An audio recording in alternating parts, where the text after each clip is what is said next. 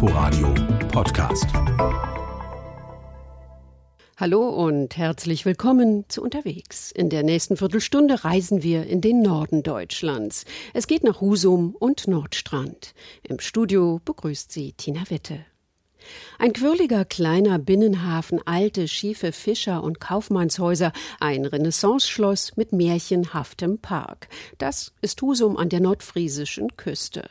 Dort kann man den Spuren des Schriftstellers Theodor Storm folgen, dem berühmtesten Sohn der Stadt, und Husum ist auch ein perfekter Ausgangspunkt für Exkursionen zu den Inseln, den Halligen und zur Halbinsel Nordstrand. Sabine Löbrig war an der nordfriesischen Küste unterwegs. Eine frische Brise weht vom Meer und treibt Wolkenland einwärts. Zwischendurch blitzt immer mal wieder die Sonne hervor, taucht dann die gelben Klinkersteine an der Fassade der St. Marienkirche in warmes Licht ebenso wie die große Bronzefigur am Brunnen davor, die Tine, eines der Wahrzeichen der Stadt Husum. Bildhauer Adolf Brütt entwarf Ende des 19. Jahrhunderts den mit Symbolen verzierten Brunnen und die Skulptur der jungen Fischerfrau in Holzpantinen. Und als Wirtschaftlichkeit hält sie einmal den Riemen in der Hand, als Zeichen für Schifffahrt in der damaligen Zeit. Dann die Fischköpfe als Zeichen für Fischfang und Walfang. Wir haben hier auch eine sogenannte Tranbrennerei gehabt in Husum. Naja, und mit der langsamen Elektrifizierung oder als dann Gas kam, war Tran nicht mehr so gefragt. Und der größte Faktor, das sind die Rinder. Denn Husum hatte neben Berlin und Hamburg den drittgrößten Viehmarkt. Erzählt Stadtführerin Heidelore Witt, während sie auf das alte Rathaus der Stadt und das daneben liegende Herrenhaus mit seinen Stufengiebeln zusteuert. Eine Besonderheit fällt da gleich in den Blick.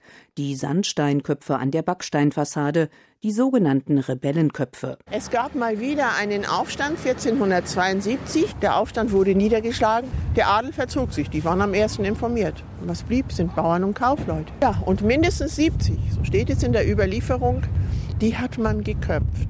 An Geschichte und Geschichten hat die nordfriesische Hafenstadt Husum so einiges zu bieten. Als Kind der Sturmflut wurde sie 1362 von der unbedeutenden Siedlung zum wichtigen Hafen, nachdem die große Mandränke große Teile der Küste überflutet und die damals wichtigste Stadt der Region Rungholt zerstört hatte. Husum stieg auf, wurde zum Schifffahrts- und Handelszentrum mit Viehmarkt und Dutzenden Brauereien. Deren Kesselhaus, Lager und Eiskeller sich auf dem Gebiet hinter dem alten Rathaus rund um den sogenannten Schlossgang erstreckten. Den betritt man durch einen Torbogen. Es gab hier einmal die große Brauerei natürlich mit vielen Liegenschaften, die dazugehörten. Zum anderen gab es auch kleine Hausbrauereien. Denn Bier war einst Grundnahrungsmittel. Dünnbier war wesentlich gesünder wie Wasser. Wasser kam oft aus dem Sod war verunreinigt ne? und so hat man mit Dünnbier vieles gemacht, sogar Babynahrung. Nachdem die meisten der kleinen Brauereien eingegangen waren, wurden viele der Gebäude nicht mehr bewirtschaftet, einiges verfiel.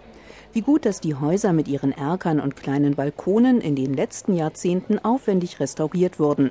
Heute reihen sich hier Cafés, Souvenirlädchen und Teekontore aneinander. Eine Skulptur aus Stahlreifen erinnert an ein rollendes Fass und an die Brauereivergangenheit des Geländes.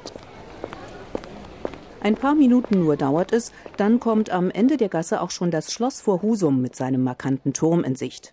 Die Sonne lässt den roten Backstein förmlich strahlen, in kräftigem Kontrast zum frischen Grün des Schlossparks und zu tausenden lila-blauen Tupfern, den Krokussen. Wo heute nämlich unser Schloss steht, stand einst ein Kloster. Und da dachte man, die Mönche hätten vielleicht diese Spezies gesetzt, weil sie daraus Farbstoff gewinnen könnten zum Färben ihrer liturgischen Gewänder und natürlich auch für die Zuckerbäckerei. Ja, aber unsere moderne Technik kann ja heute alles untersuchen. Festgestellt, definitiv kein Farbstoff. Und daher ist die einzige Erklärung, die wir heute haben, dass es wohl die Herzöge respektive deren Kaufleute gewesen sind, die ja nun wirklich weit in der Welt rumkamen, bis Persien, überall wo Handel getrieben wurde, dass die diese Spezies mitgebracht haben. Im Frühjahr sorgen die Krokusse für märchenhafte Atmosphäre im Schlosspark. Den ließ Herzogin Auguste im 17. Jahrhundert rund um das Renaissance-Schloss zunächst als Barockgarten mit Orangerie anlegen. Im 19. Jahrhundert wurde das Gelände zu einem Landschaftsgarten mit Rundwegen, Baumgruppen und mehreren Skulpturen umgestaltet. Beliebtes Fotomotiv ist die Büste von Theodor Storm, dem berühmtesten Sohn der Stadt Husum. Storm wurde 1817 in einem Haus am Markt geboren, arbeitete später nach Stationen unter anderem in Potsdam als Amtsrichter in seiner Heimatstadt. Hier ließ er sich auch von der Küstenlandschaft, ihren Menschen und alten Legenden zu seinen Gedichten, Novellen und Märchen inspirieren. Im Husumer Schloss ist seit 2013 das Pole Poppenspieler Museum untergebracht.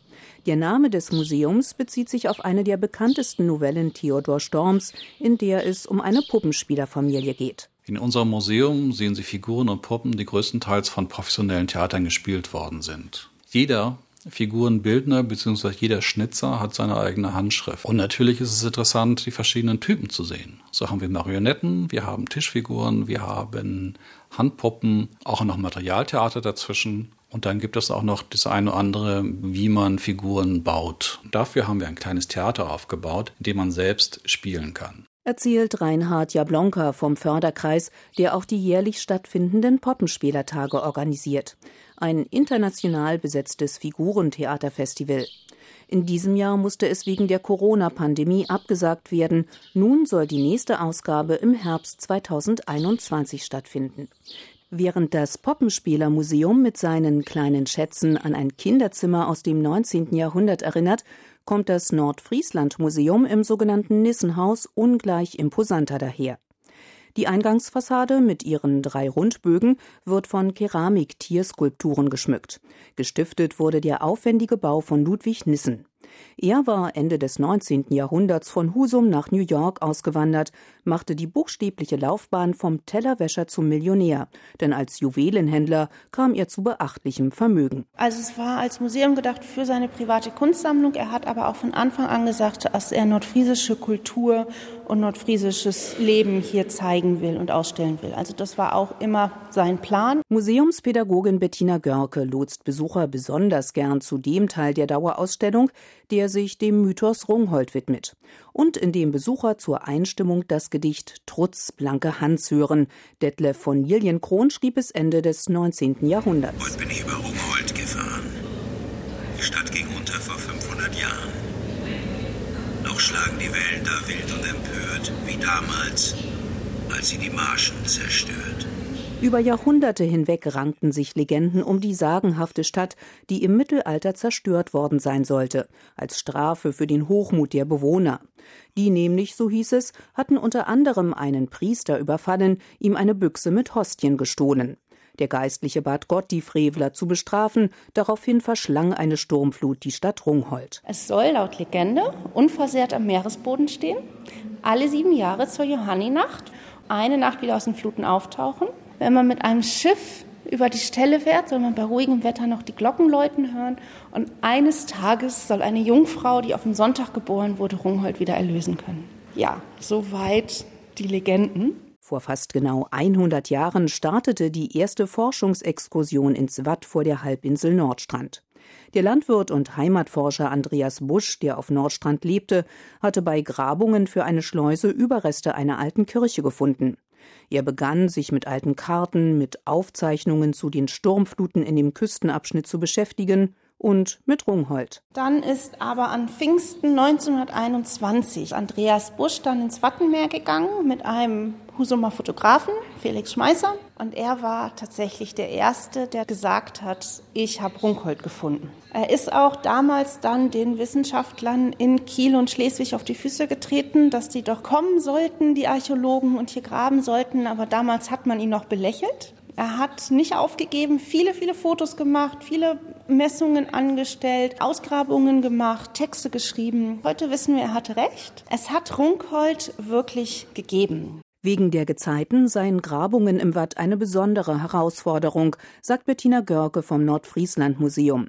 Dennoch haben Andreas Busch und Dutzende Archäologen nach ihm einiges zutage fördern können. Reste von Hafenanlagen, Schleusen und Süßwasserbrunnen. Aber auch Waffen, Gürtelschnallen und teilweise noch fast intakte Gefäße. Ein Beweis dafür, dass Rungholt wohl tatsächlich eine reiche Stadt war, nicht nur der Legende nach.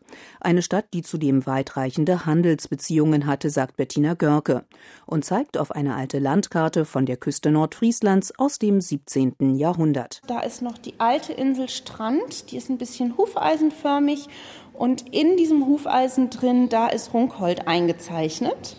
Man muss sich vorstellen, es war natürlich Marschlandschaft, das heißt sehr niedriges, flaches Land. Und Runkhold selber lag gar nicht direkt an der Küste, sondern ein Stückchen weiter drin an diesem großen Heverstrom.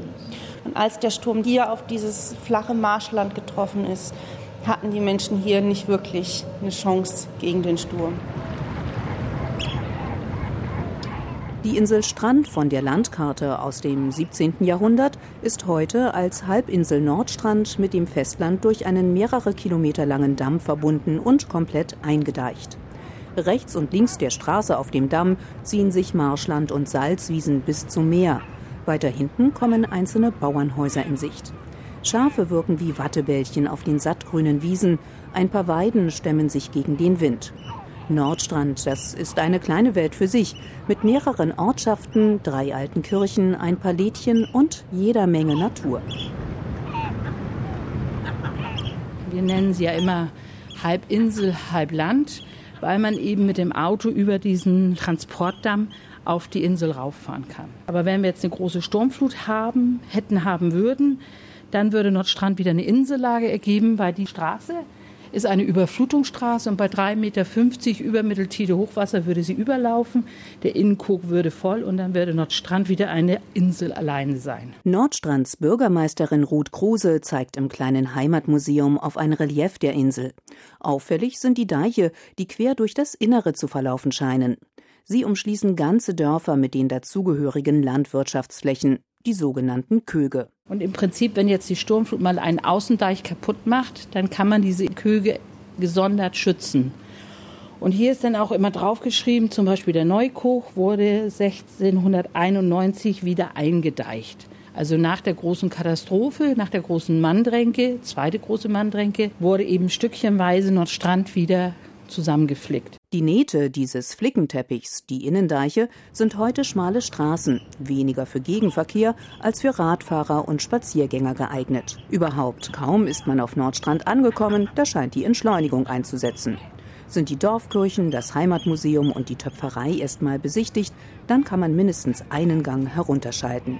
Sich vom Nordseewind auf dem Deich die Haare durcheinanderwirbeln lassen, zum kleinen Hafen in Strucklanungshörn schlendern, von dem die Fähren zur Nachbarinsel Pellworm oder zu den Halligen starten. Oder aber man erkundet den Lebensraum Watt. Schließlich liegt Nordstrand im Nationalpark Schleswig-Holsteinisches Wattenmeer. Für die längeren Touren ist Christine Detlefsen zuständig. Ihr Steckenpferd sind Tageswanderungen ins Runkholdgebiet. Mit etwas Glück können die Teilnehmer dabei tatsächlich Überreste der vom Meer verschlungenen Stadt entdecken. Das Gebiet ist mega interessant. Man geht durch verschiedene Wattarten. Man kann in dem Gebiet der alten Warften einiges finden. Wir finden immer noch Scherben oder Knochen. Wenn wir dann ein bisschen weiterlaufen, kommen wir nachher in den Bereich der Drainagegräben, die man sehr gut sehen kann. Damals hat man einfach Gräben ausgehoben, hat Torf reingelegt. Da sammelte sich das Wasser und floss dann ab. Die kann man eben sehen. Man spürt Christine Detlefsens Begeisterung für Rungholt und für all das, was da noch im Schlick verborgen sein könnte. Ein bisschen gehört die Archäologie im Watt zu ihrer Familiengeschichte. Sie wuchs teilweise auf der Heilig-Südwall bei Nordstrand auf. Ihr Vater arbeitete mit dem Heimatforscher Andreas Busch zusammen.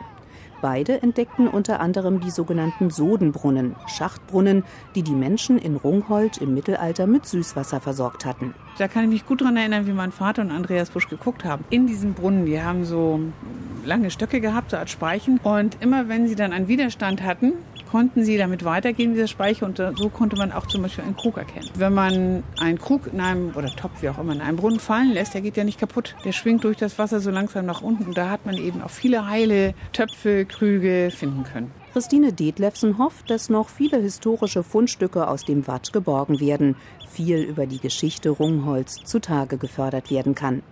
Einen Austausch dazu und zahlreiche Veranstaltungen soll es im kommenden Jahr geben. Dann nämlich feiert die Rungholt-Forschung 100-jähriges Jubiläum.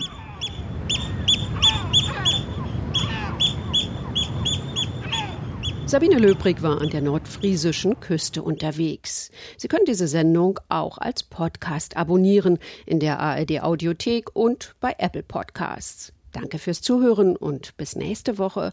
Da sind wir dann in Galizien in Nordspanien unterwegs. Am Mikrofon verabschiedet sich Tina Witte. Inforadio Podcast.